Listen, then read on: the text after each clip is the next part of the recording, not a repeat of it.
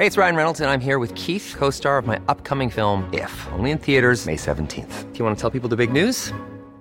All right, I'll do. Sign up now and you'll get unlimited for $15 a month in six months of Paramount Plus Essential Plan on us. Mintmobile.com slash switch. Upfront payment of $45 equivalent to $15 per month. Unlimited over 40 gigabytes per month. Face lower speeds. Videos at 480p. Active Mint customers by 531.24 get six months of Paramount Plus Essential Plan. Auto renews after six months. Offer ends May 31st, 2024. Separate Paramount Plus registration required. Terms and conditions apply if rated PG. Se van acercando las vacaciones y si tienes un bebé en casa, seguro que te preocupa cómo organizar sus comidas durante los viajes, los días de playa o las salidas a la montaña. Una opción cómoda y muy socorrida son los potitos de Nutriben, porque saben cuánto te preocupa dar a tu bebé tarritos nutritivos y con todas las garantías. Los potitos se preparan aquí en España con los mejores ingredientes, como frutas, verduras, carnes o pescados, y solo emplean aceite de oliva virgen extra. Esos ingredientes tal cual se trituran, cocinan y se envasan al vacío para su correcta conservación. Y ya sabes que igual de importantes son los ingredientes que lleva un alimento como los que no lleva.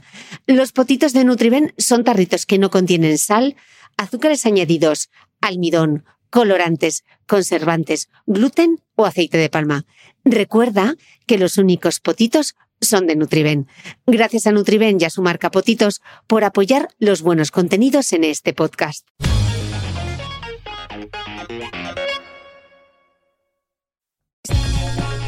Si quieres descubrir mis apuntes de esta entrevista, mis notas personales y otras anécdotas de cómo se hace el podcast de Cristina Mitre, te invito a suscribirte a mi nueva newsletter a micrófono cerrado, donde compartiré material inédito de mi podcast y otras muchas cosas que solo podrás leer y escuchar allí. Suscríbete en www.cristinamitre.substack.com, repito, www.cristinamitre.substack.com y todos los domingos recibirás en tu email mi newsletter a micrófono cerrado. Te dejaré también link directo en las notas del podcast que como siempre comparto en mi blog www.debeautymail.es.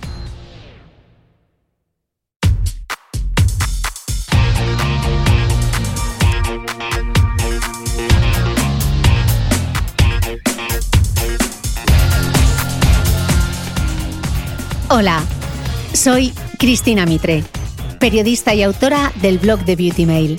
Bienvenido a este nuevo episodio de mi podcast, un espacio semanal en el que entrevisto a grandes expertos de la salud y el bienestar para que aprendamos juntos a vivir mejor.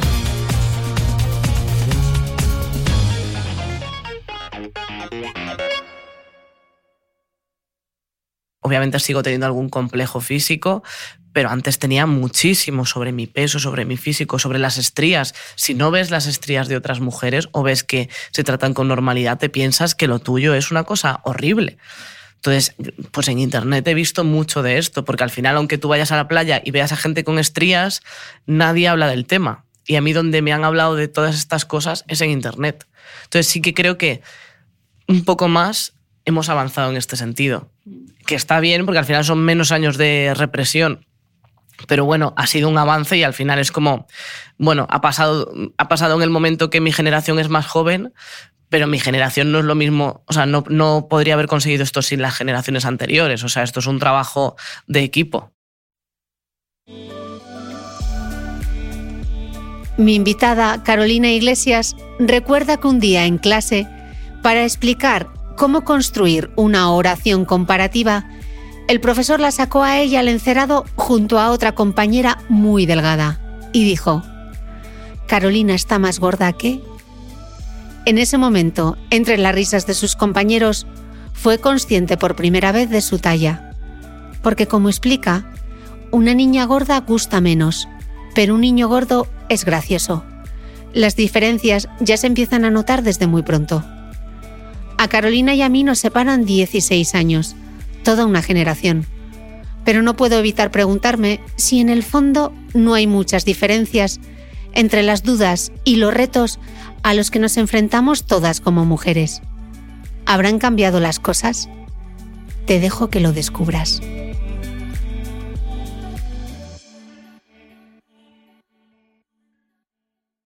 Carolina Iglesias, bienvenida al podcast. Ay, muchísimas gracias, qué ilusión.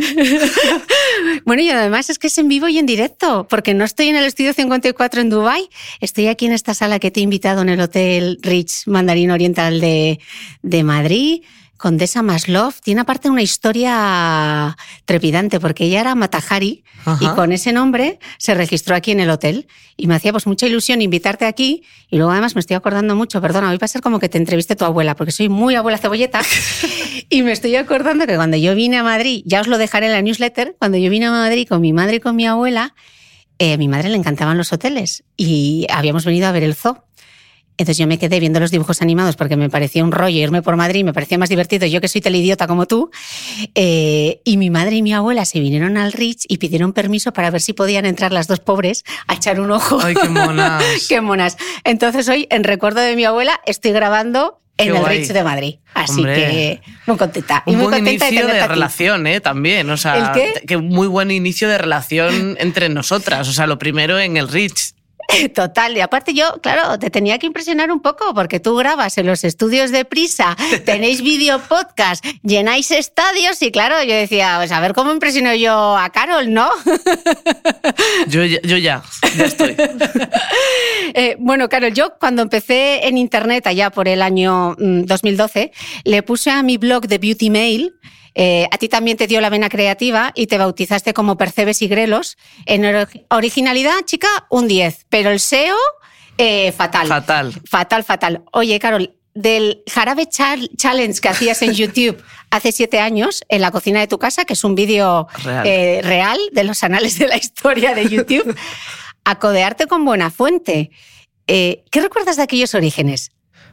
Pues a mí, o sea, en realidad me veo muy parecida a como estaba entonces. O sea, yo creo que solamente me he hecho un poco más profesional en la ejecución. Pero, por ejemplo, el Jarabe Challenge es que me acuerdo que puse la cámara, que era una GoPro, que me venía genial, porque así, como, no, como yo no, no, no veía lo que estaba grabando y una GoPro tiene o sea, graba un margen muy amplio, yo decía, la pongo como la pongo y voy a salir en plano, nunca me voy a salir fuera. Entonces, como que ponía la GoPro encima de varios libros y me grababa y, y no sabía ni editar, subía el vídeo tal cual, no sé, bueno, ha cambiado un poco, pero sí que noto que tengo bastante ilusión igual. Y, y sobre todo ganas de hacer cosas, que me pasa, me pasa mucho que, que, que lo que me mueve siempre es, o sea, es trabajar, que eso está a veces bien, a veces regular, pero sobre todo me gusta eh, eh, crear, hacer cosas. Y eso siento que no ha cambiado. O sea, solamente he encontrado más sitios a los que, en los que hacerlo, pero, pero es igual, Mm. la verdad. Eh, ¿Alguna vez pensaste que un día te dirían o te definirían como un fenómeno viral, tú que te has autodefinido como la pringada de la clase? Bueno, es que es surrealista, realmente. Eh, pues no, la verdad. O sea, me alegro también de vivir el fenómeno viral con Victoria o, y tal, porque es una cosa que, aunque siempre he trabajado en cosas que han estado de moda, pues por ejemplo, pues yo que sé, cuando estaba en Vodafone You o cuando estaba en Operación Triunfo, siempre el reconocimiento me venía así un poco como, nunca era la cara principal, eh, siempre era como un personaje más secundario y me muevo muy bien ahí, o sea, soy, no necesito más, ya es una cosa de ego, yo creo, ¿no? Em, pero ahora mismo que estamos en un punto pues que no sé pues de más reconocimiento y demás me alegra vivirlo con ella porque porque creo que si no me sentiría muy sola viviéndolo. Porque no es difícil que, que entiendan lo que significa eso. Entonces vivirlo acompañada está muy bien. Mm. Lo- luego en cuanto a razonarlo ni idea. O sea a mí me hace mucha gracia. O sea me, me, también me alegro de, de vivirlo ahora ya que tengo o sea que casi tengo 30 años. Bueno que me ha pillado un momento que, que ya llevo un tiempo trabajando y no, y no te sorprenden las cosas tanto. Entonces es como bueno lo vivo más como una cosa surrealista que estoy viviendo y que sé que se terminará al menos este boom, ¿no? Yo solo espero luego que se estabilice todo, pero este boom es como surrealista, es como cada día te dicen una cosa de más, o sea, más loca, ¿sabes? Y ya, ya no, qué sé, el Ondas, el Wiz y no sé qué, es como que ya no lo puedes ni asumir. Ahora explicaremos todo eso. Eh, tú creciste literalmente en Internet. ¿Qué ha sido lo mejor y lo más difícil de gestionar? Pues lo mejor de Internet es que me dio lo que, lo que yo buscaba, que era no sentirme sola. no lo, no lo, buscaba en realidad cuando entré en internet, pero sí que lo necesitaba y encontré como mucha gente, muchos, muchos amigos, porque empecé en internet a hacer contenido como a los 20 o a los 19 o así, pero ya tenía redes sociales desde los 14, 15 y a raíz de ahí conocí a, muchas amigas que tengo ahora porque teníamos pues gustos en común y cosas así y la verdad que me hicieron sentir acompañada en una etapa en la que no es que no tuviese amigos, pero no tenía gente que le gustase lo mismo que a mí. Y, y eso te hace sentir como un poco rara a veces. Y eso es lo mejor que me ha pasado y aún ahora por mucho que trabaje en sitios, pues en medios más tradicionales y tal, Internet es una cosa que, que siempre me acompaña, o sea, y que, que al principio pensaba que Internet era un medio para llegar a otro lugar y ya hace años me di cuenta de que es un fin en sí mismo y que no, o sea, para mí el salto de la Internet a la televisión no me parece un salto a mejor. Habrá que ver qué es lo que hay al otro lado, ¿no? Y antes yo pensaba que era como mm, Internet está bien para un rato, pero lo profesional es la tele o lo que sea, ¿no? Y ahora ya no lo pienso así. Mm. Y mm, habiéndolo probado todo, o sea, pero, pero Internet siempre es, es como, siempre está ahí. Y lo peor, pues por supuesto, primero, es muy precario al final, o sea, es como para, pues, para sacar un vídeo, para sacar cualquier cosa, eres tú, y si no quieres ser tú, pues tienes que contratar a gente y posiblemente cuando empieces no, te, no seas capaz de monetizar nada de lo que hagas, ¿no? O sea, de hecho yo ahora mismo tengo mis vídeos de YouTube que no, no, me generan un beneficio, los hago porque me gusta hacerlos y porque cuando, si en algún momento no hay trabajo, pues me gustará seguir haciendo vídeos en YouTube, pero pago a un equipo y, y, pierdo dinero, pero me da igual, porque por suerte lo puedo hacer, pero mm, es muy difícil vivir de Internet. Entonces, esa parte es muy complicada y luego, evidentemente, la exposición directa te llega la, la mierda, o sea, sin filtro alguno. Todo sin filtro. Cualquier persona te puede decir algo. Para mí me ha servido para enfrentarme a, las críticas desde súper pequeña, pero es, o sea, es duro porque al final es como, pues desde los 15 años empiezas a recibir mensajes. A los 15 no me exponía mucho, pero ya a partir de los 19 o así, que ya sí que subía cosas, pues te, expones a los insultos sobre tu físico. Mm. Y los, no que los asumas, pero bueno, empiezas a hacer que no te afecten ya. Y es un, está guay pero bueno, estaría bien no recibirlos, ¿no? También. Eh, joven, mujer, cómica y que además venía de Internet. ¿Cuánto te ha costado que te tomasen en serio? Yo creo que no me toman en serio todavía. o sea, de hecho, cuando cada vez que siento que alguien mm, que es un poco más mayor que yo mm, tiene, me, me respeta, es como que me sigue me sigue haciendo ilusión. tampoco debería ser así, ¿no? Es como debería respetarme todo el mundo. Pero sí que siento que, es, complicado. Y que incluso hasta dentro a veces de la profesión, como de la comedia y de los medios y tal, es como que tratan de justificar que te vaya bien, como, bueno, pero, pero viene de internet, ¿no? O sea, como de ya sabes. Y es como, ya sabes qué, o sea, que todo el trabajo lo he hecho yo, no, no, no me han regalado absolutamente nada. Entonces, bueno, sí que notas que hay mucho, mucho prejuicio y a mí todavía a veces me siguen preguntando cuánto gano por un vídeo de YouTube y cosas así, cuando nunca ha sido mi profesión también. O sea, es como siempre lo he compaginado con otras cosas, pero como que es un mundo tan desconocido para la gente todavía que te encuentras a, cada persona que te pregunta eso que dices, pero ¿y tú cuánto cobras? ¿No? O sea, ¿por qué, te tengo que ¿por qué me preguntas esto y por qué te tengo que responder? Pero sí, todavía se nota mucho la, la condescendencia, sobre todo, de gente que piensa que Internet no, no es un fin, que es una cosa más, bueno, como más de andar por casa. Un hobby. Un hobby. Como me pasa a mí. ¿Vives de esto? La típica pregunta. ¿Pero de esto se vive? Es, fuerte. Y tú no, dedico todo mi tiempo a mi hobby. Eso porque no tengo otra cosa mejor que. Se me ocurren mil planes mejores que estar todo el día currando en mi podcast. Total, o sea, tenemos suerte de, dedicarnos a algo que, que nos apasiona, pero sigue siendo un trabajo. Que, en el que inviertes, de hecho, eso, o sea, eh, horas infinitas. Y dinero.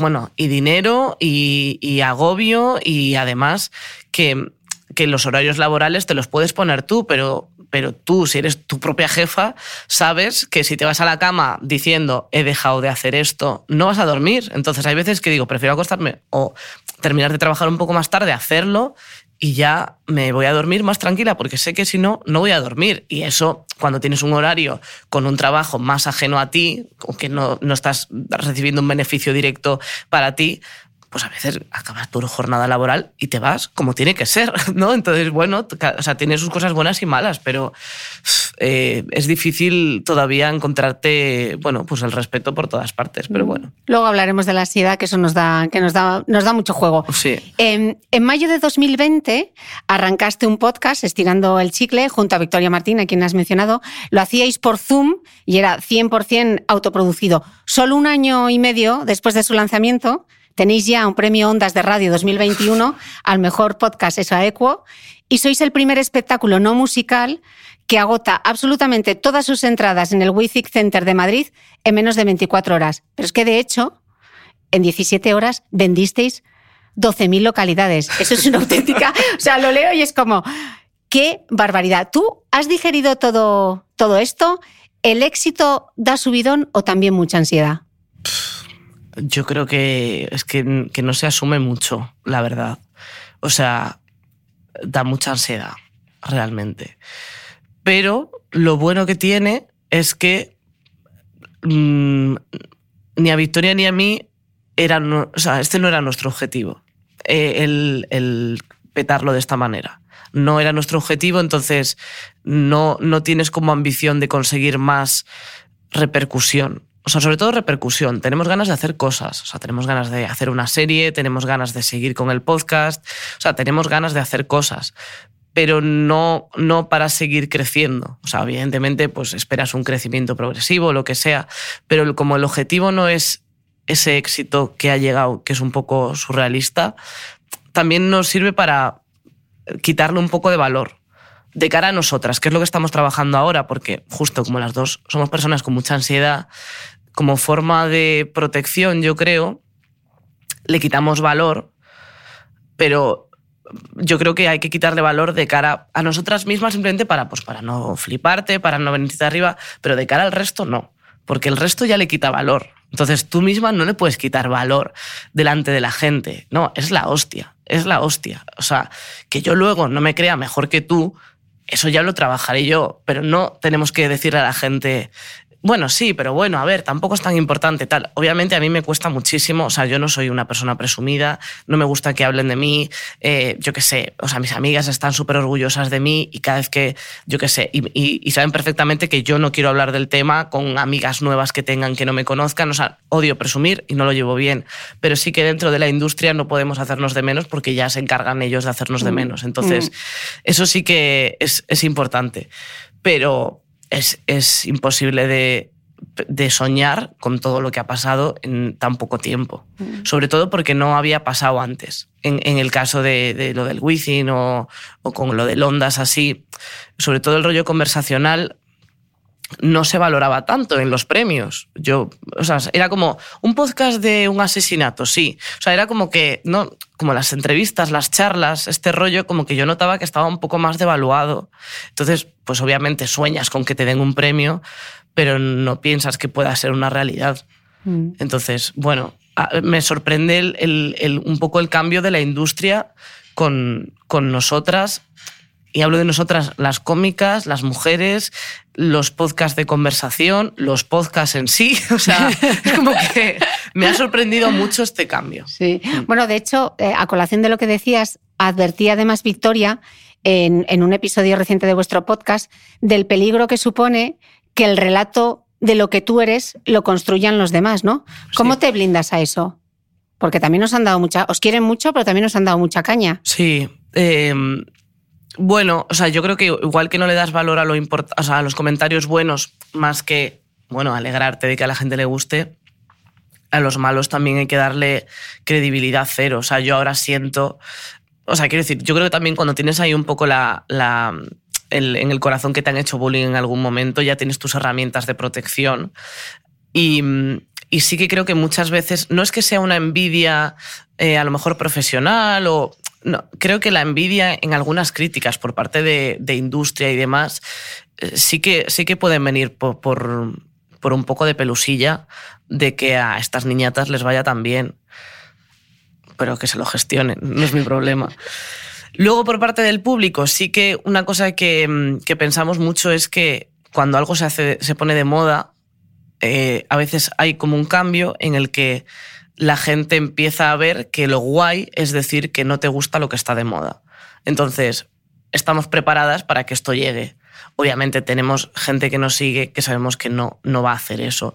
Pero gente que llegue nueva, a lo mejor, de tanto escuchar estirando el chicle o el nombre de estirando el chicle, dirá, ah, pero a mí es que esto ya me, está muy pasado. A mí lo que me gusta ahora es lo que sea. ¿no? Entonces es como... El podcast de Cristina Mitre. Hombre, pero...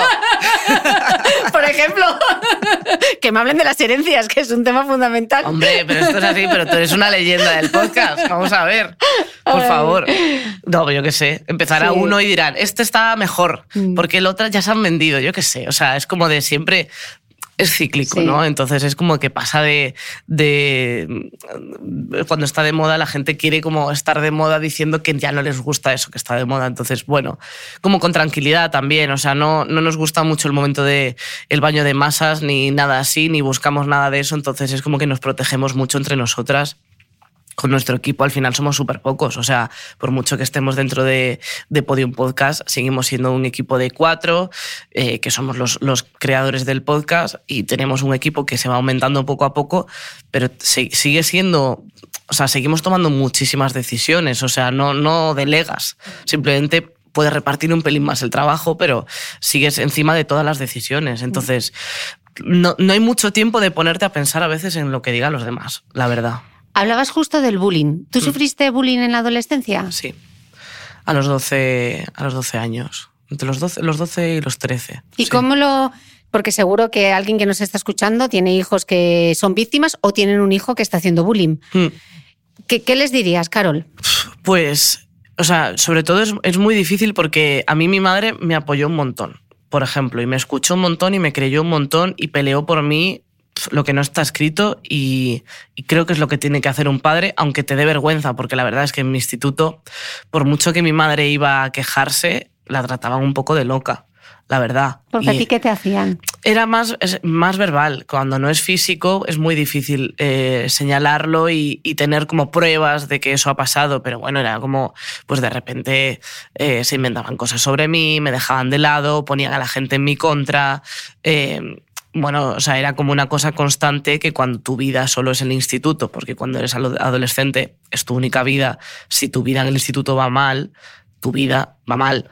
Entonces, claro, para mí en ese momento era muy grave lo que estaba ocurriendo porque, claro, o sea, era como, pues mm, me dejaron de, o sea, me dejaron sola, me consiguieron que un montón de gente me, me, diese de lado, se inventaban cosas sobre mí, bueno, pues te hacen sentir mal y sola.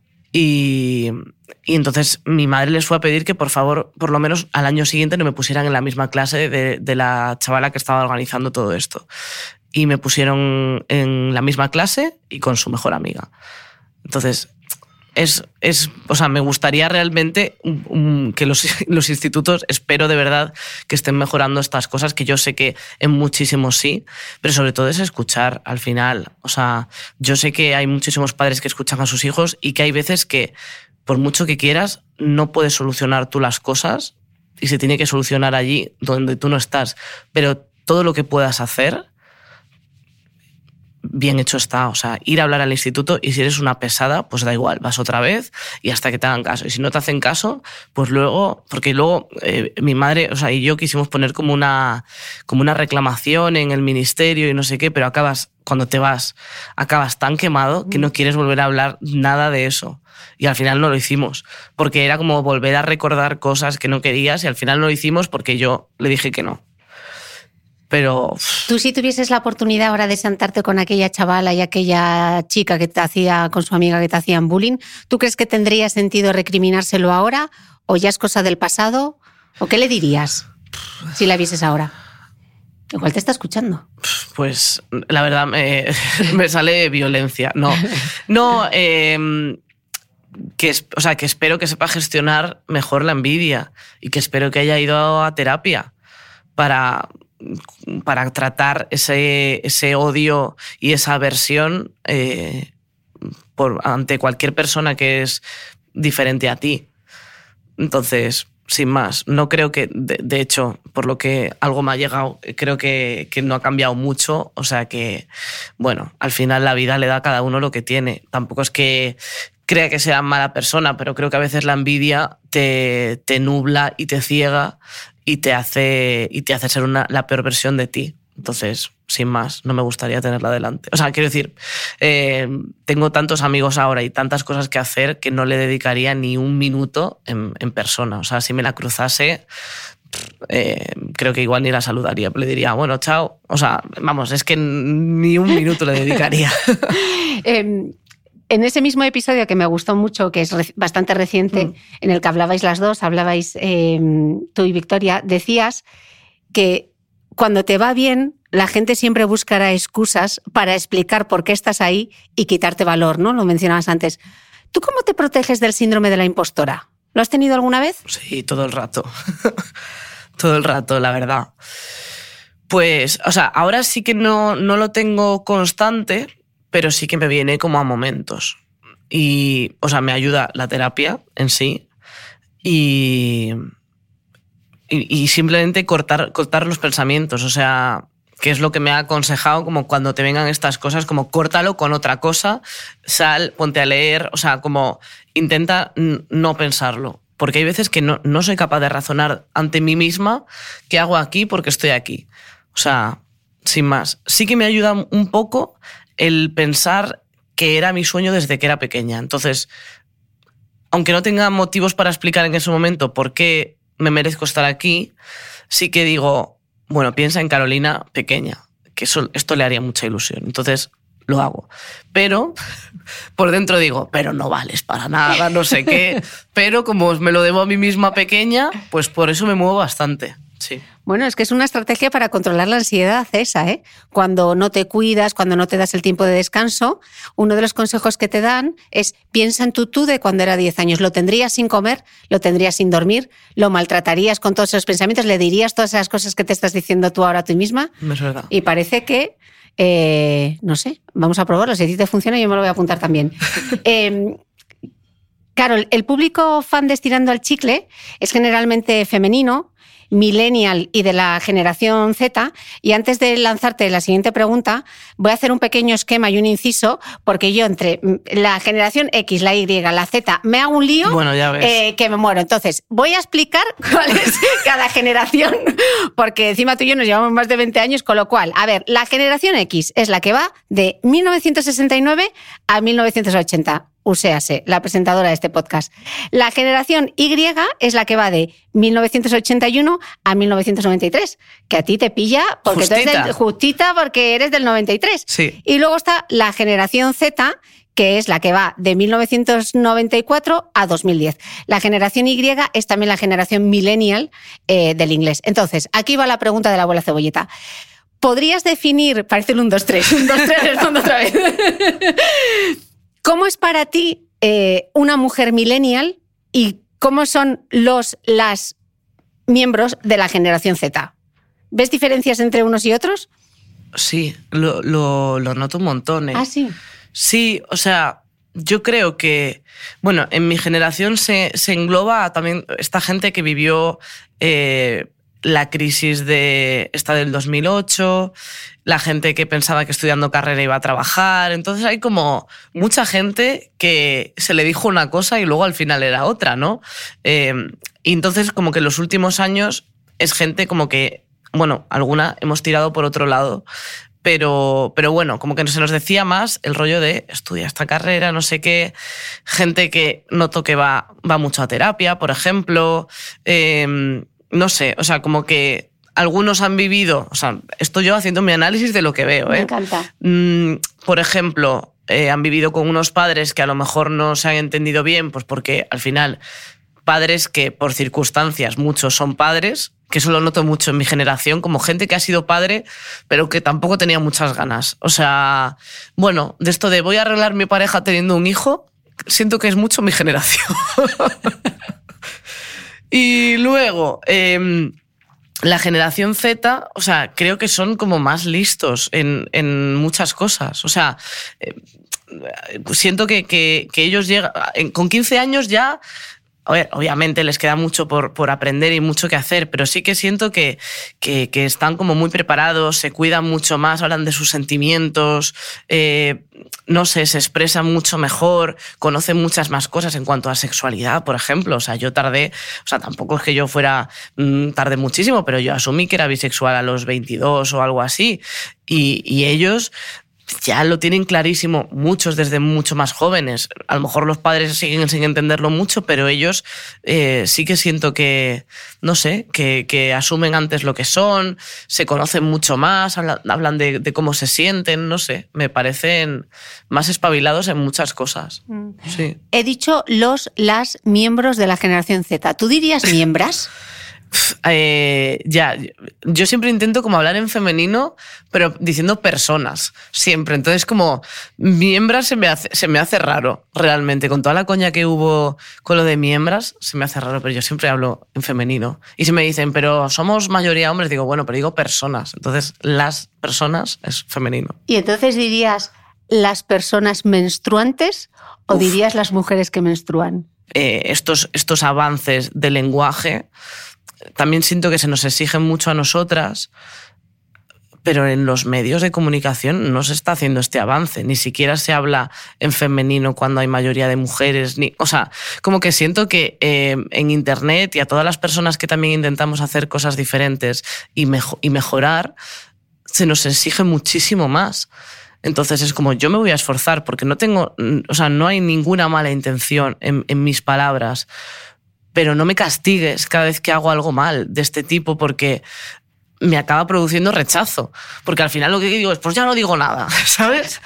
Seguimos con las generaciones. Me decía Espido Freire en el, en el podcast, en una entrevista, que quienes éramos adolescentes en los 90, como yo, por ejemplo, continuamos arrastrando problemas importantes de aceptación, agravados ahora por el hecho de que nosotras hemos dejado de ser jóvenes. ¿En qué crees que tu generación de mujeres ha mejorado a las anteriores en todo lo que tenga que ver con la aceptación del propio físico.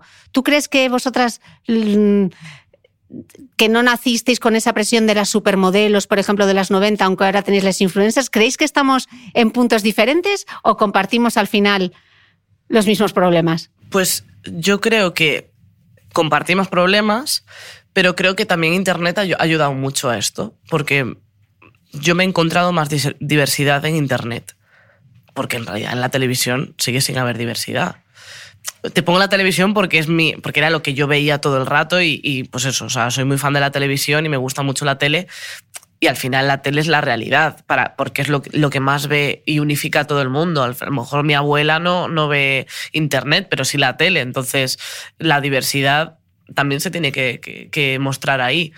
Y yo donde la he encontrado es en Internet. O sea, yo me acuerdo, las primeras personas LGTB que conocí eh, eran youtubers que contaban su sexualidad. Yo que sé, Yellow Mellow, que se ponía a hablar de su sexualidad en YouTube.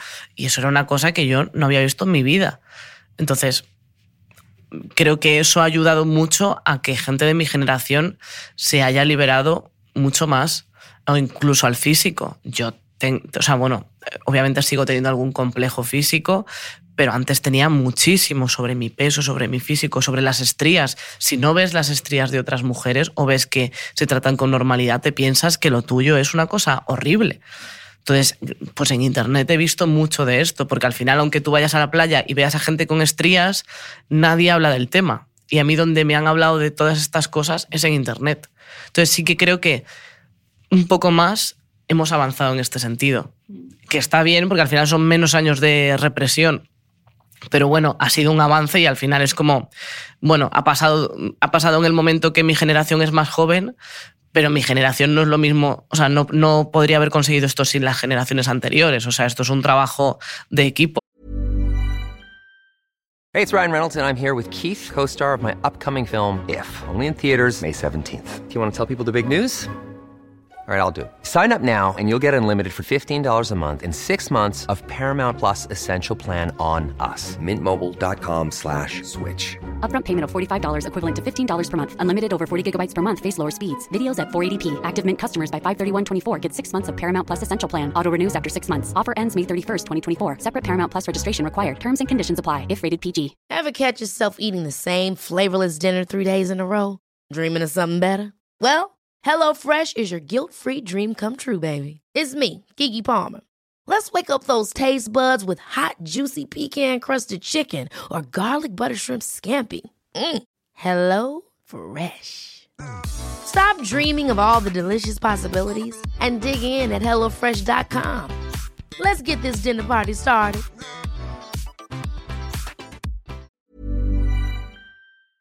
¿Sabías que los bebés son capaces de autorregularse y comer lo que necesitan? Hasta el primer año, la leche ha de ser su alimento principal, bien sea lactancia materna o artificial, y poco a poco podrán ir probando diferentes texturas y alimentos. Ahora, con buena temperatura, a todos nos gusta salir más de casa, y en verano pasamos mucho tiempo fuera, en la playa, la montaña o recorriendo el mundo.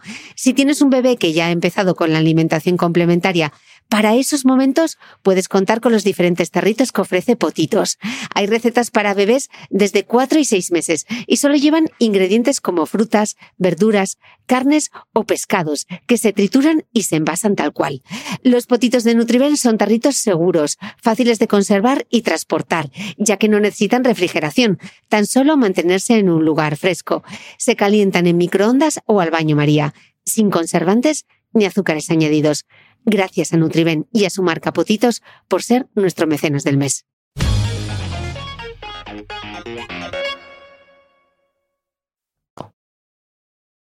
¿Y tú ves diferencias en cómo se juzga a un hombre o a una mujer por su físico? ¿Crees que es igual para chicos y chicas en la adolescencia? ¿Ahí cómo vamos? A ver, es que todo este tema del, físico siempre me parece una cosa muy tóxica y que, y que supongo que incluso cuando yo sea madre caeré en, en, estereotipos y prejuicios sin darme cuenta, ¿no? Al final, yo qué sé. Eh, pero se nota mucho.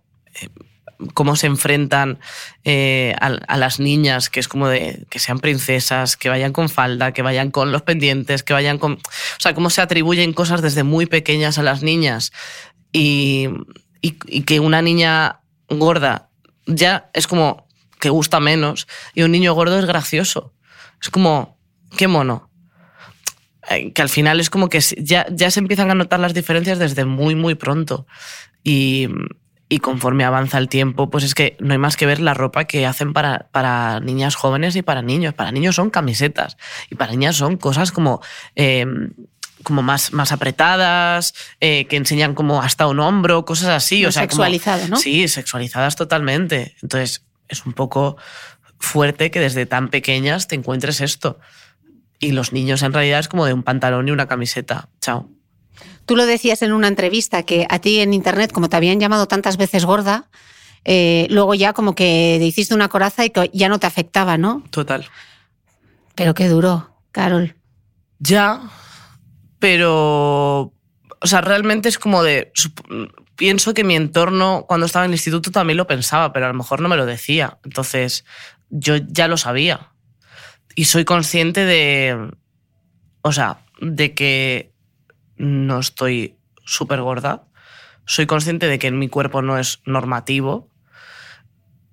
Y, y estoy en un equilibrio muy bueno de aceptación. Pero claro, para llegar hasta aquí ha sido un proceso grande. De, yo qué sé, o sea, de, bueno, pues es que al final te lo encuentras en todas partes. Voy a hacerme una sesión de fotos y la ropa del showroom no me sirve. Y entonces, cuando ya asumes esto, lo vives mejor. Porque al final es como, es que el mundo te dice que estás gorda todo el rato. O sea, a mí me lo decían por internet, pero en realidad me lo decía cuando iba a probarme ropa. Que yo uso la 42 o la 44, que yo no me considero que esté eh, gordísima ni, ni, ni nada, pero el mundo te dice no tenemos ropa para ti. Y tengo amigas, porque, o sea, yo que sé, Andrea Compton, por ejemplo, ya imposible encontrarse ropa en tiendas físicas, todo lo puede comprar por internet. Es que el mundo nos manda estos mensajes es, es, parte de tu personalidad al final. O sea, te haces mucho más dura ante todo. Mm. Pero bueno, o sea, ¿que habría vivido mejor sin eso? Pues a lo mejor, me, a lo mejor sí.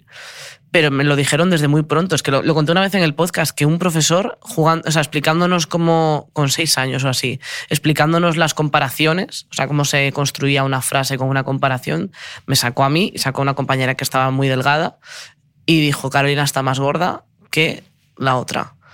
Entonces yo, ahí se rió la gente y dije, ah, pues que estoy gorda, claro, yo cero consciente. Y a partir de ahí dije, ah, vale, vale, sí, sí.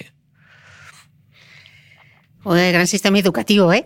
Sí. ¿eh? ¿Y tú crees que todo este esfuerzo que se está haciendo por, por, parte de las marcas, por apostar por la diversidad, incluso por parte de las revistas, en las campañas de publicidad, ¿tú crees que esto es más por hacer el diversity and inclusion eh, por quedar bien o porque realmente hay una intención detrás de cambiar las cosas? Pues a ver, yo la verdad creo que un porcentaje súper amplio es por quedar bien. Pero igual que tener mujeres en los programas, igual que este tipo de cosas, es como que ves que claramente lo hacen porque, porque quieren quedar bien.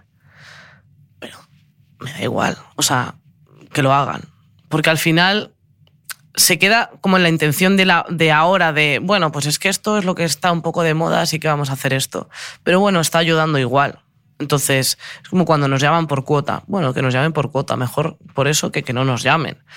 Obviamente sé que, o sea, me consta y sé que hay marcas y mucha gente joven con muchas buenas intenciones. O sea, digo joven porque noto que en la publicidad la gente que lleva mucho tiempo está completamente quemada y ya como que si entró con ilusión, ya no la tiene. O sea, yo es lo que percibo sin trabajar en publicidad, pero de lo que percibo cuando trabajo con marcas es como de la peña joven que llega con toda la ilusión, con ganas de cambiar el mundo. Eh, les dura la ilusión un poco y luego se, se nota que ya van como a rebufo de esto es súper difícil, estoy muy quemado, no sé qué. Entonces como que sí que noto que hay mucha gente que tiene ganas de cambiar las cosas y yo creo que se pueden cambiar las cosas y, hombre, sí que lo noto. Lo noto conmigo, incluso de, de, de que buscan una, una diversidad en, en los perfiles, también los perfiles cómicos, ¿no? Que, que siento como que ya cuentan con perfiles de comedia para cosas que no son, yo qué sé, anunciar comida o algo así, o sea, para cosas de beauty también, que eso es una cosa como que costaba muchísimo. Entonces, noto que hay una, una evolución. Pero bueno, luego hay cosas, o sea, excepciones, o por ejemplo, a mí lo que más rabia me da es hacer en el orgullo, la semana del orgullo, como cosas del orgullo no hablar de, de, de, gente LGTB en todo el año y ahí sí, eso me da mucha rabia. Y luego, por supuesto, la Semana de la Mujer en el 8M, que yo entiendo que digas, ah, pues hacemos algo. Pues sí, que todo, me parece bien, pero ¿qué haces el resto del año? Solamente ahí es cuando yo me cabreo porque digo, pero si este, este programa o este sitio o esta marca nunca hace nada con nosotras o con gente diversa y ahora de repente sí, eso sí me da muchísima rabia. eso no puedo. eh, estamos hablando del físico, pero de libertad sexual, ¿cómo vamos? Porque en los años 70 ya se hablaba de la liberación sexual de la mujer. Tú que naciste en los 90, ¿crees que es así? ¿Son hoy las mujeres mucho más libres que los hombres en materia sexual? ¿Cómo lo vive tu generación? Hombre, yo creo que desde luego somos muchísimo más libres nosotras en ese sentido, pero porque ellos tiene, o sea, eh, son víctimas de su, de su, propio sistema patriarcal que, que les hace no, no, poder asumir ni admitir nada que se salga de la norma. O sea, al final es como, eh, por eso cuando hablamos de es que el feminismo, digo, pues es que busca la igualdad para ti también, para que dejes de sufrir fingiendo que eres un tipo de hombre que a lo mejor no eres. Que eso pasa, pasa mucho, ¿no? Que es como de, ¿cómo va a haber un tipo de hombre? Hay miles y seguro que hay muchos que no se sienten representados con lo que la sociedad ha impuesto, ¿no? De ese hombre que no habla de sus sentimientos y no llora y es muy bruto y es tal. Pues hay muchísimos hombres que no encajan en eso. Y y creo que, y ahí está la parte de la sexualidad. Una mujer está mucho más aceptado que diga que es bisexual o que le gustan las mujeres y los hombres o las mujeres y un hombre que diga que es bisexual, la gente dice, pues este es maricón, este no, este es imposible, este no puede ser bisexual, este tal. Entonces, como mostrar un mínimo de atracción eh, por otro hombre, para, para un hombre creo que está socialmente mucho más castigado bien es cierto que también a las mujeres se nos acepta que nos gusten las otras mujeres porque se nos sexualiza y les parece atractivo, porque se piensan que es como para ellos, pero bueno. Pues fíjate que yo siempre pensé que, que las lesbianas estaban mucho más silenciadas, mucho más invisibilizadas que, que ellos, por ejemplo.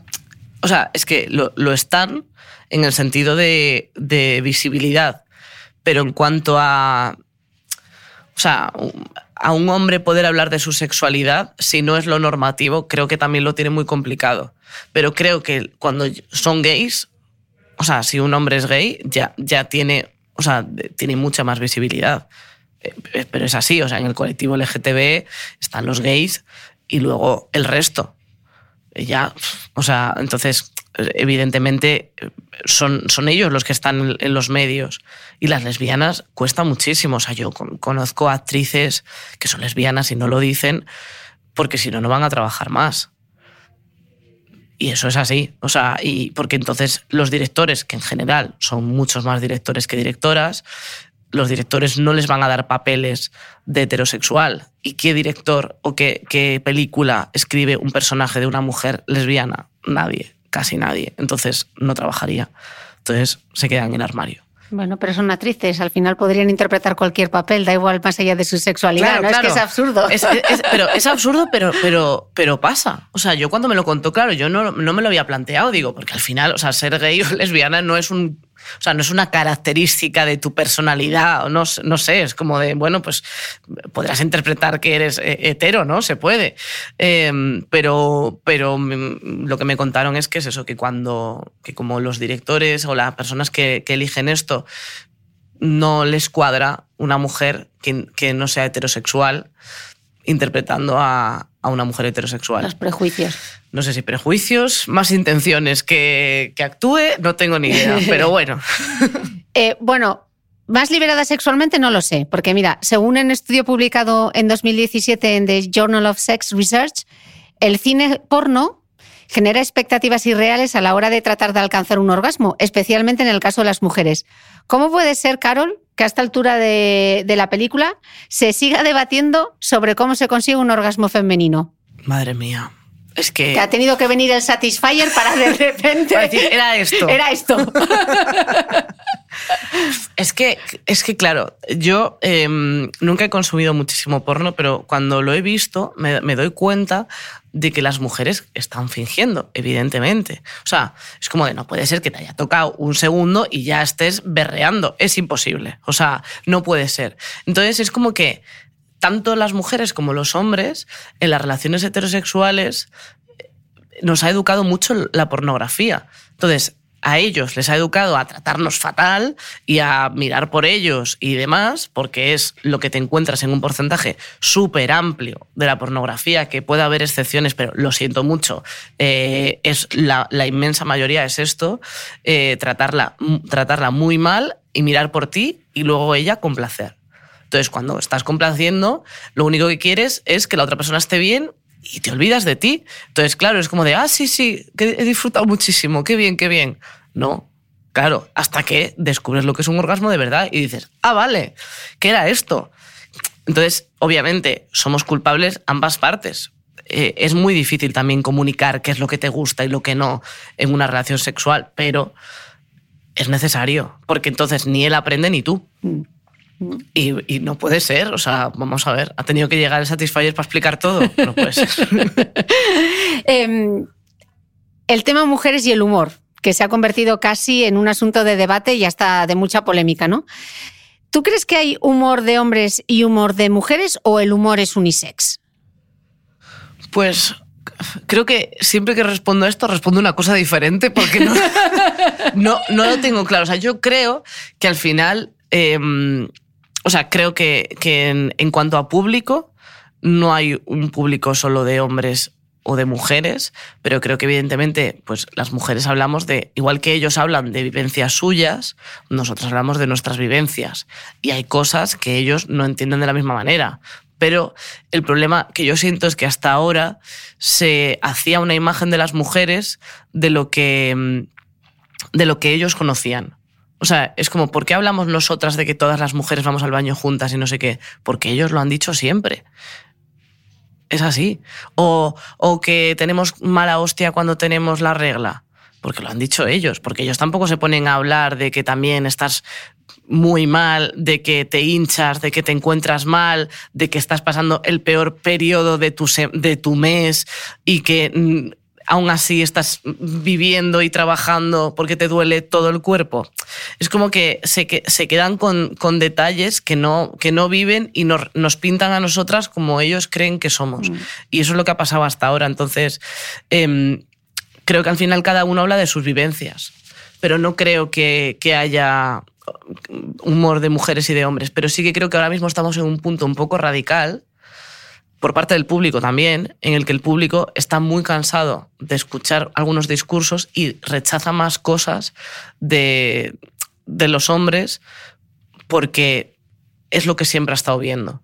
Obviamente se están perdiendo a hombres maravillosos, esto es así, pero sí que siento que el público está muy cansado ya de que le pongan lo mismo todo el rato y está como, lo veo como muy, como revelándose ante el sistema y, y como decidiendo más qué ver y, y, encontrando en sitios nuevos lo que ver. O sea, mm. que antes es como que yo notaba que el, el público la, lo trataban como, bueno, el público verá lo que tú le eches. Y ahora noto que el público se ha dado cuenta de la, de la importancia que tiene para en, en, la, en la industria y en todo. Y como que se está posicionando más en, pues yo qué sé, pues en apoyarnos a nosotras. O sea, al final es como se dan cuenta de la importancia que tienen y que, que vayan a ver un espectáculo, que escuchen nuestros podcasts o todo esto, eh, es un valor porque nos ayudan. Y se han, yo creo que se han dado cuenta de, de, que eso es importante. Mm. ¿Tú crees que las mujeres eh, sabemos reírnos de nosotras mismas o es que se han reído tanto de nosotras que ya no nos hace gracia? eh, yo creo que sí que sabemos reírnos de nosotras mismas. O sea, y además es que somos muy graciosas. O sea, es así. Pero, to pero todas. O sea, habrá mujeres que menos y mujeres que más, pero creo que, que, que tenemos mucho sentido del humor. Hay gente que, por supuesto, que, que, que, es menos graciosa, otra que más, pero creo que, que sí. Y que, y que al final, es que la comedia al final es encontrar como puntos comunes con gente. Entonces, hablar de algo que te pasa y que la gente se sienta reflejada, eso es curativo. Entonces yo, yo creo que, que sí que sabemos reírnos de nosotras mismas, aunque, aunque estemos enfadadas a veces, por, por todas las bromas que han hecho de nosotras, ¿sabes? ¿Tú crees que, por ejemplo, WhatsApp se ha convertido un poco en ese refugio del humor más zafio, más machista y más homófobo? Es que claro, yo vivo ajena a, ese mundo. Doy gracias, porque tengo amigas que, pues eso, están como en grupos de cosas y se encuentran memes y, y, y, mensajes que son horribles. O sea, yo no sé si la gente no me lo manda porque sabe que lo voy a mandar a tomar por culo, porque por suerte también mis pensamientos, soy muy abierta con mis pensamientos, entonces como de me vas a mandar un meme homófobo, pues a lo mejor no. Pero, por ejemplo, ayer estaba hablando con mi mejor amiga que ha empezado un trabajo nuevo y les han metido un grupo de WhatsApp del trabajo y ella acaba de llegar y, ella es, es, lesbiana y han mandado un, un meme súper homófobo. O sea, pero, pero. Y luego se estaban vacilando entre los tíos de la, de la empresa, de, llamándose maricón entre ellos, con ella presente. Y digo, es que. ¡Wow! O sea, es que es otro mundo que desconocemos totalmente porque vivimos en una burbuja y, y, ahí te encuentras cualquier cosa. También, hay, o sea, también a mi madre le llegan a veces vídeos míos que se los reenvían, ¿sabes? Pero, pero hay de todo. O sea, sí que noto como que es un poco el, el Twitter de gente más mayor, ¿no? Un poco. Mm. Te lo habrán preguntado mil veces, pero ¿dónde, ¿dónde pondrías tú los límites del humor? ¿Hay algo sobre lo que no deberíamos nunca bromear? Yo creo que si se hace algo gracioso, a mí me parece que está bien. Y, he tardado tiempo en, llegar a esta conclusión porque yo antes sí que ponía límites, a, o sea, sentía que había que poner límites a las cosas. A mí también me parece que la comedia en general tiene que ser de arriba abajo.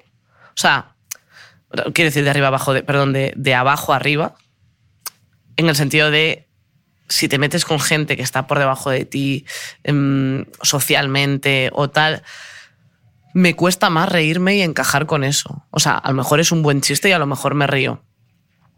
Pero ese rollo de meterte con quien no se puede defender, eso me cuesta bastante más. Que te metas con, bueno, con famosos, pero con eh, posiciones sociales que están por encima de ti, me resulta más agradable de, escuchar y, me parece que es hacia donde yo quiero hacer las cosas. No, no tengo la verdad absoluta para que lo haga todo el mundo, pero sí que me, rechina muchísimo menos alguien que hace humor de, abajo arriba y no de arriba abajo, porque me parece un poco de, de abusón. Mm.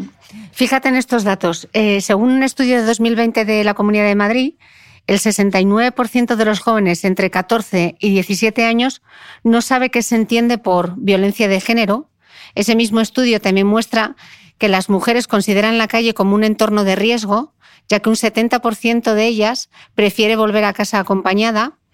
Y también el estudio dice que el 99% de ellas considera habitual que cuando un chico está con alguna amiga bebida, intenten besarla o hacer algo con ella. Y ya para rematar, el 48% de los adolescentes, tanto chicos como chicas, no ven la prostitución como una forma de violencia de género, sino que la consideran como una forma de ocio, lo cual normaliza la explotación sexual de las mujeres, según los autores del estudio. Carol, ¿estamos seguros de que estamos yendo hacia adelante y no para atrás como los cangrejos?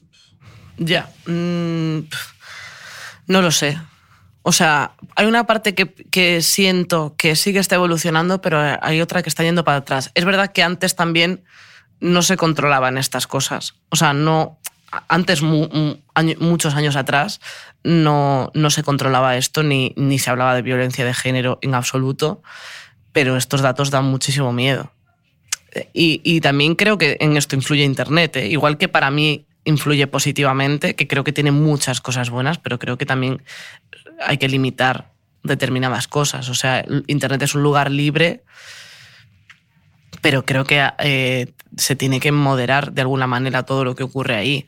Y creo que evidentemente las políticas de las plataformas mm, tipo Instagram y no sé qué no son suficientes no son suficientes porque eh, mm, yo, yo he recibido mensajes de te voy a matar, no sé qué, tampoco muchísimos, ¿eh? pero algún mensaje así un poco fuera de tono y me puede llegar el mensaje sin problema. Y hablo de mí, que soy una persona poco polémica, pero sé de amigas que le han llegado cosas horribles, de amenazas. Bueno, se vio hace poco Candela Peña también, que, que estaban amenazando a, a, su hijo, no sé qué. O sea, como que creo que, estamos muy desprotegidas. Y en, cuanto al sistema también, desde luego. O sea, se está debatiendo si violencia de género, violencia machista, violencia no sé qué.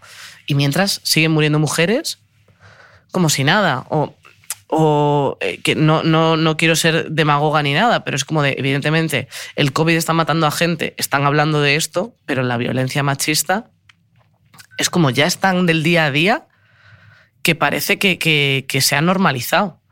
Que es como de, bueno, esto tiene que pasar. Bueno, pues es que se sigue muriendo muchísima gente. Bueno, muchísimas mujeres. Algo estamos haciendo mal, ¿no?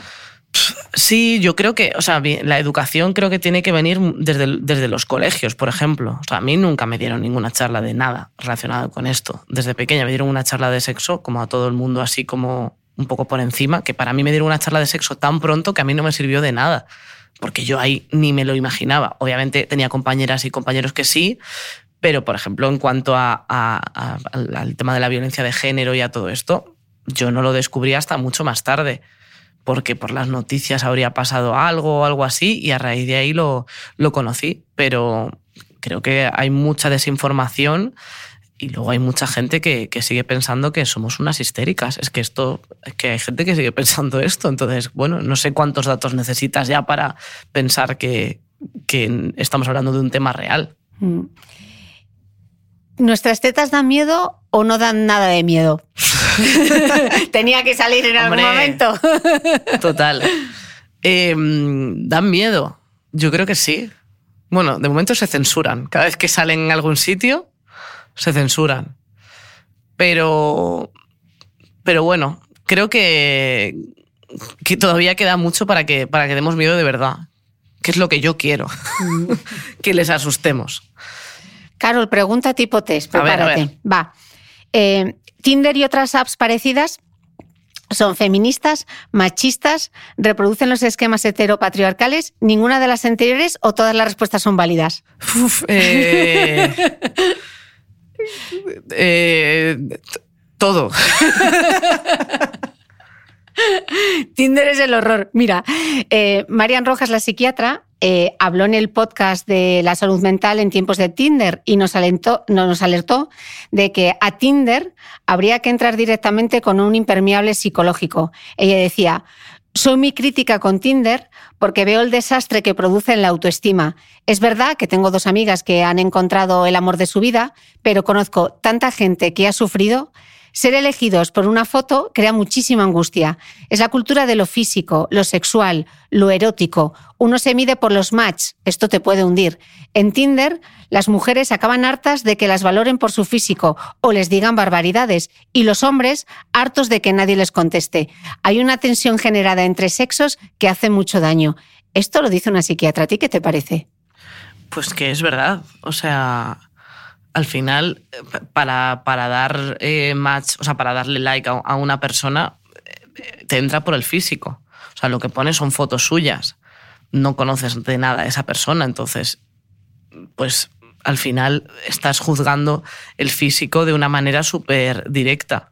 Yo eh, me, me, cuesta mucho con, con, estas aplicaciones. O sea, además a mí me pasa que yo o sea, no soy una persona muy de físico, entonces necesito conocer a la persona, que esto parece muy típico, pero es verdad que es como de yo, si te conozco eh, y me gustas, ya me vas a parecer la persona más guapa del universo, pero a lo mejor eres ya de antes la persona más guapa del universo, pero yo no lo veo hasta que no te conozca y me caigas bien. O sea, y, y es así, y me pasa de siempre. Y y en el tema del Tinder es muy complicado. O sea, yo me guiaba mucho, me acuerdo cuando, cuando la usaba como por la, descripción escrita, a ver qué ponían, qué canción, yo qué sé. Pero es muy complicado. Y yo tengo amigos, por ejemplo, que, que entre dos chicos a veces se hacen unas críticas de físico y de, de, de, eres muy bajito, de no sé qué, de estás gordo, de tal, de te falta pelo. Digo, pero vamos a ver. O sea, pero, o sea, Qué tóxico. Súper tóxico. Me, me, parece muy, muy, muy tóxico y, y, muy difícil. Entiendo que es una forma de conocer a gente, que me parece que se puede conocer a gente, pero por el camino creo que te pueden hacer mucho daño. Mm. Empezando porque des like a 10 personas y, y no hagas match con ninguna. Eso ya es como de, ah, pues estas personas o no me han visto todavía o ya me han visto y, y me han rechazado. Entonces, creo que tienes que ir muy preparada para estas cosas. Mira, Carol, más datos. Uno de cada siete adolescentes de entre 10 y 19 años tiene un problema de salud mental diagnosticado. Esos son 166 millones de niños y jóvenes en todo el mundo, según un informe del Fondo de las Naciones Unidas para, para la Infancia. Casi la mitad de estos casos se deben a trastornos como la depresión y la ansiedad. El suicidio es ya una de las cinco causas principales de muerte entre los más jóvenes. Los problemas de salud mental han estado súper estigmatizados y muy ocultados en, en, la sociedad. ¿Tú crees que esto eh, ha ido cambiando? Yo te he oído a ti muchas veces decir que vas a terapia. ¿Tú crees que se entienden ahora mejor eh, socialmente problemas como la ansiedad o la depresión? ¿Ha desaparecido el estigma? A ver, yo creo que sí que noto que se ha avanzado, porque hace cuatro años o cinco yo decía que iba a terapia y la respuesta que obtenía, ya te digo, hace cinco años, que tampoco es tanto, era diferente a la de ahora. Yo ahora noto que encuentro a mucha más gente que va a terapia. Que obviamente mi círculo no es la vida, pero en cosas de trabajo y demás me encuentro incluso en, en redes sociales y veo a más gente visible que va a terapia. Incluso gente de la televisión. Noto que se empieza a hablar más de este tema y al final ayuda, aunque se vuelva un poco mainstream mm. hablar de salud mental. Es peligroso porque evidentemente alguien se puede, puede intentar monetizar eh, o intentar Hacer beneficiarse de esto, pero, pero creo que sí que se ha avanzado un poco. Pero es muy complicado porque al final la depresión, por ejemplo, como no se puede ver, mm, no es una pierna rota, es difícil de, de explicar y de que la gente lo entienda. Y, y, eso genera mucha frustración para la gente que, que lo vive. Entonces, noto que se está avanzando, pero creo que queda mucho trabajo todavía, porque es difícil que te lo reconozcan, es difícil que te lo acepten. O sea, una persona que tiene depresión tiene que pasar por, por muchas fases para, para llegar como, o sea, que se lo detecten, que en su trabajo lo entiendan, que en su entorno lo entiendan, que lo traten bien, que no le generen una frustración. Es muy difícil, muy difícil. Escribe Ana Iris Simón en Feria, que no sé si lo has leído, es un gran libro. Dice que nos pasamos la adolescencia y la primera juventud deseando no parecernos a nuestros padres. Y cuando crecemos, o igual es que crecemos por eso, nos damos cuenta de que casi todo lo que tenemos de bueno no es nuestro, sino suyo. ¿Cuánto hay de tu madre en ti? Todo, yo creo.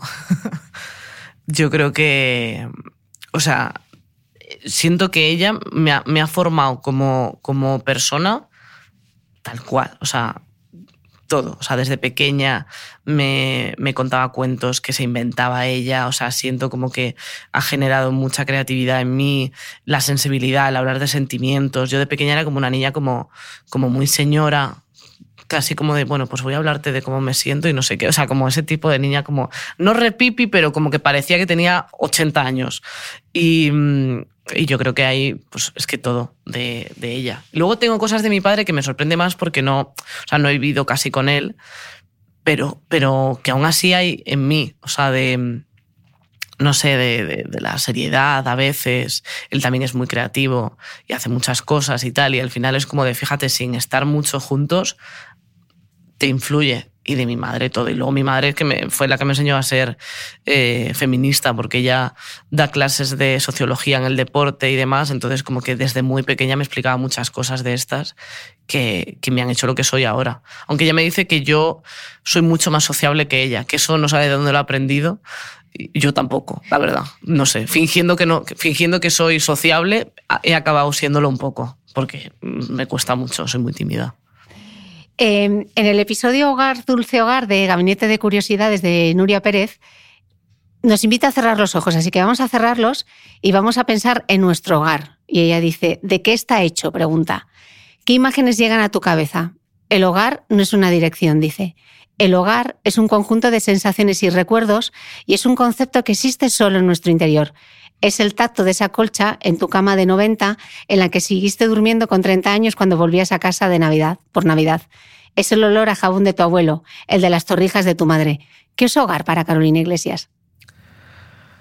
Pues estaba pensando en, bueno, el mar, el olor del mar. Yo, yo creo que el olor del mar y el ruido de, del mar rompiendo en, en las olas. Eso me gusta mucho. Porque a mí no me gusta mucho la playa, pero sí que me gusta ver el mar. Y yo creo que pi pienso en el mar, pienso en el olor de las lentejas de mi abuela, pienso en mi madre, que eso lo hacía mi abuela también, que mi abuela era costurera, como cortando con la tijera, el ruido que hace la tijera metálica, y eso mi madre ahora también cose, entonces pienso mucho en, en ese ruido. Y luego, o sea, pues ahora mismo sí que pienso en, pues en, en, mi novia Lara y en, y en mi perro durmiendo, que es como, ni siquiera es un olor, pero es como, como un tacto, que son los dos como siempre que se ponen a dormir que hacen la cucharita y pienso como, como en los dos durmiendo en, en, en la piel de, de, Lara y en los ronquidos de, de Duende. Que no al revés. bueno, y después de la regresión vamos a hacer un fast forward. Saca la bola de cristal, Carolina, y dime, Carol, ¿qué ves en esa bola de cristal? De mi futuro, Buah, yo qué sé, ni idea. no, no tengo eh, la más remota idea, te lo, te lo digo de verdad. Y me gusta. O sea, me gustaría hacer una serie en algún momento. Es una cosa que tengo muy pendiente, la ficción. Me Pero de guionista, de, de, protagonista, de secundaria. La, las, do, las, dos cosas. O sea, actuar en la serie y mm, escribir me encantaría, la verdad. O sea, con Victoria tenemos ese plan desde hace tiempo y nos gustaría mucho, pero, pero es una cosa que tengo muy pendiente. Mm. Bueno, vosotras empezasteis con una web serie, sí. ¿no? Ahí antes del podcast fue eso, ¿no? En sí. internet. Entonces nos gustaría que nos pagasen por hacerlo. pues anunciantes del mundo, sí. mecenas. No. No, no, ya, ya, no puedo más. O sea, es como de, hemos peleado para sacar la serie, no hay manera. Entonces, bueno, mira, ya cuando, sea, cuando salga, saldrá. Eh, y ya está, seguir con el podcast, que mm, gestionar esto, esta ola, que yo creo que lo estamos haciendo muy bien. Y, mm, y vivir, vivir tranquila. Y en un futuro me encantaría presentar un late night. Ese es mi, o sea, mi sueño, pero, pero creo que pero me gustaría hacerlo de, de mayor. O sea, no, no ahora de moda quiero hacerlo cuando soy una vieja. Quiero- o sea, cuando sea una señora mayor. Y ahí quiero presentar un late night. Y ahí sí me gustaría. Pues muchas gracias, Carolina, y que sigas surfeando esa superola. ha sido un placer gracias. hablar contigo y larga vida al podcast. Eso es. Muchas gracias. Gracias.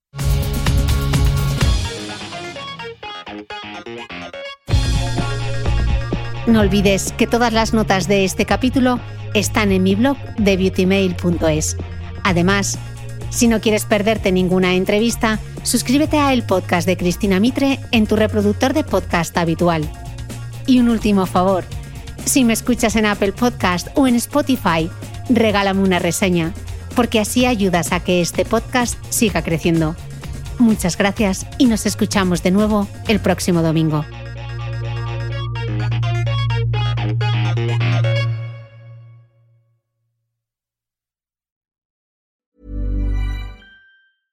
Ever catch yourself eating the same flavorless dinner three days in a row? Dreaming of something better? Well, HelloFresh is your guilt free dream come true, baby. It's me, Kiki Palmer. Let's wake up those taste buds with hot, juicy pecan crusted chicken or garlic butter shrimp scampi. Mm. Hello Fresh. Stop dreaming of all the delicious possibilities and dig in at HelloFresh.com. Let's get this dinner party started.